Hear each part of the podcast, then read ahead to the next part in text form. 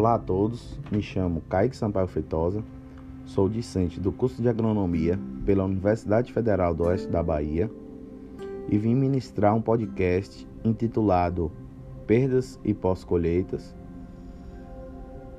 solicitado pelo professor Dr. Romenico da Silva Freitas, docente da matéria Perdas e Pós-Colheitas de Frutos e Hortaliças. Para dar início a esse podcast, devemos saber primeiro qual é a definição de perda.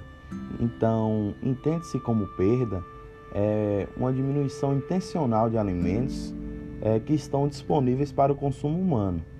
É, e essa diminuição ela é resultante da ineficiência da cadeia produtiva, seja ela estrutura ou logística ou falta de tecnologia é, as perdas ela ocorrem principalmente na produção, na pós-colheita e no processamento, certo? Quando, por exemplo, o alimento é colhido ou é danificado durante o processo, o armazenamento ou o transporte, certo? As perdas elas podem ser classificadas em quantitativas, qualitativas e nutricionais. E as causas primárias das perdas podem ser fisiológicas, fitopatológicas e por danos mecânicos. As causas fisiológicas, elas são perdas relacionadas à taxa de respira respiração, à produção de etileno, atividade metabólica, perda de massa, amaciamento dos tecidos e perda do valor nutritivo. E para falar também de pós-colheita, a gente deve saber da definição de desperdício. O que é desperdício? Então, intitula-se desperdício o descarte intencional de produtos alimentícios que estão apropriados para o consumo humano, ou seja, é, é decorrente de comportamento do indivíduo. Entende-se quando como desperdício, como por exemplo você tem um caminhão e você excede essa carga, exagera nessa carga fazendo que, que, com que frutos venham a cair na estrada, venham a amassar demais uns aos outros. Isso se dá como desperdício, certo? É, se distinguindo aí de perdas por conta disso, né? Que perda se dá por conta de, de alguns processos e desperdício não, se dá por conta de exagero, ok? E vendo isso, percebe-se que países em desenvolvimento é, têm maiores índices de perdas pós-colheitas, que estão correlacionados de 20% a 50%. E segundo a FAO, cerca de 1 bilhão de toneladas de alimentos são desperdiçadas é, anualmente. Isso corresponde a um terço da produção, um terço da produção global de alimento que é desperdiçado anualmente. E entre isso, percebe-se que o Brasil ele é o campeão mundial, certo? Está em primeiro lugar é, em perdas pós-colheitas, certo? Percebendo que chega até culturas de perder 50% de sua produção é, no Brasil. E percebe-se que 14 milhões de toneladas por ano de frutas e hortaliças, grãos e outros são é, no Brasil, certo? E apesar do Brasil ele se caracterizar um país altamente produtor, é, a falta de conhecimento dos processos fisiológicos dos frutos, bem como a falta de infraestrutura adequada e de uma logística de distribuição, é, a gente percebe que esses fatores são responsáveis por esse elevado nível de perdas pós-colheitas que é observado no, no, no país, certo? É, a gente percebe aí tendo dados que das produções de frutas no Brasil são produzidas 17,7 milhões de toneladas por ano. E disso 30%, que corresponde a 5 milhões de toneladas do, de, de, produtos de frutas, não são consumidos.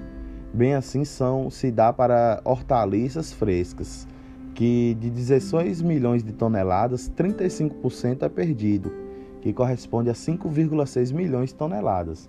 É, e tendo em vista isso, percebe que as perdas pós-colheitas no Brasil ela pode ser dividida em 50% está correlacionada ao manuseio e ao transporte, e os outros 50% está distribuído em campo, comercialização e supermercado e consumidores, certo?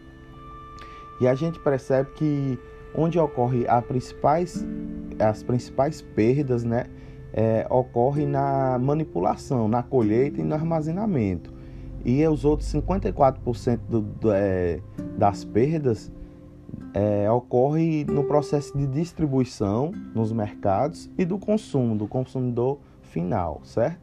Então, as causas de perdas, elas podem ser consideradas microbiológicas, que são danos causados por fungos e por bactérias nos alimentos armazenados. Podem ser consideradas perdas químicas, que são reações de constituintes químicos do próprio alimento.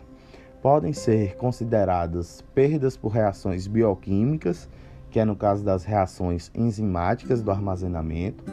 Podem ser consideradas perdas mecânicas por causa de cortes, cardiamassamentos, de quedas que ocorrem na hora de carregar caminhão, de descarregar e tudo entre isso. Podem ser perdas físicas por causa do calor, do frio excessivo, por causa da, do clima, da, da troca de clima. E podem ser perdas fisiológicas, causa da respiração, da transpiração, do amadurecimento prematuro, é, entre todas essas outras coisas, certo? E sabemos que para a agricultura não é legal falar sobre perdas. Então, para isso, o que é que a gente pode fazer para evitar, né, as perdas? As perdas elas podem ser evitadas no campo, tendo um planejamento da produção, a escolha de um solo, a correção do solo, entendeu? Na parte da colheita, ela pode ter cuidados no manuseio, usar máquinas adequadas, usar técnicas adequadas né, de colheita, uso de embalagens adequadas. Na, na pós-colheita, evitar os danos mecânicos, é, usar embalagens adequadas, é, observando também a cadeia do frio. No transporte, usar transportes refrigerados, climatizados, trafegar por estradas bem pavimentadas, é, usar embalagens que permitam troca de calor, entendeu? Na parte da comercialização, ter regulagem de temperatura das câmeras frias, ter treinamento de mão de obra para manusear essa mercadoria, né? Querendo ou não, se torna frágil. É, e ter a conscientização dos consumidores, certo? E trazendo aqui para o lado do, do trabalho sobre que eu fiz sobre pós-colheita, percebemos que no maracujá, é, para inibir esse tipo de pós-colheitas, usam é, materiais de cobertura tipo ceras, lipídios, certo? Ou derivados, fazendo com que essa aplicação de cálcios, de sais minerais, do amido, é, possam possam armazenar por mais tempo, entendeu? Aumentar o prazo de tempo de prateleira desse produto, certo? E percebeu que, que os revestimentos que a gente aplica, no caso do maracujá, para evitar o murchamento, eles influenciaram de forma isolada né, no, no índice de murchamento e fazendo com que ficassem aumentando aí a vida de prateleira de até três dias na vida útil, certo? A gente teve aí com a fécula de mandioca, teve esse resultado de aumentar em três dias na vida útil, tendo uma conclusão que é, a cera de carnaúba e o látex de seringueira na fécula da mandioca, é, eles não aumentaram na qualidade do fruto. Já o látex da seringueira, como a cera de carnaúba, eles foram eficientes e conseguiram aumentar de 4 e 3 dias a vida de prateleira do fruto. Então aí é uma tecnologia né, que foi utilizada, que é a aplicação de cobertura por cera de carnaúba e látex, que aumentou aí de 4, dias, 4 a 3 dias a mais na prateleira, né? Então isso faz com que se esse produto né, tenha menos perdas, é, fazendo com que não tenha tanto é, essa perda nas prateleiras e isso influencia, influencia com certeza né, na, na economia desse produto, né? as perdas econômicas que aumentaram aí, né? 4 a 3 dias a gente consegue aumentar a vida do fruto na prateleira, então se torna mais econômico, né? Que não vai se perder tão fácil como em outras, outras culturas, né? Como é o caso do tomate, de produtos mais delicados. Então a gente teve aí essa eficiência no, nos produtos de látex e de seringueira, certo? Fazendo com que a gente perceba a importância dessa tecnologia para as perdas pós-colheita. E esse, só agradecer, esse foi o meu podcast. Muito obrigado a todos pela atenção e a todos os ouvintes.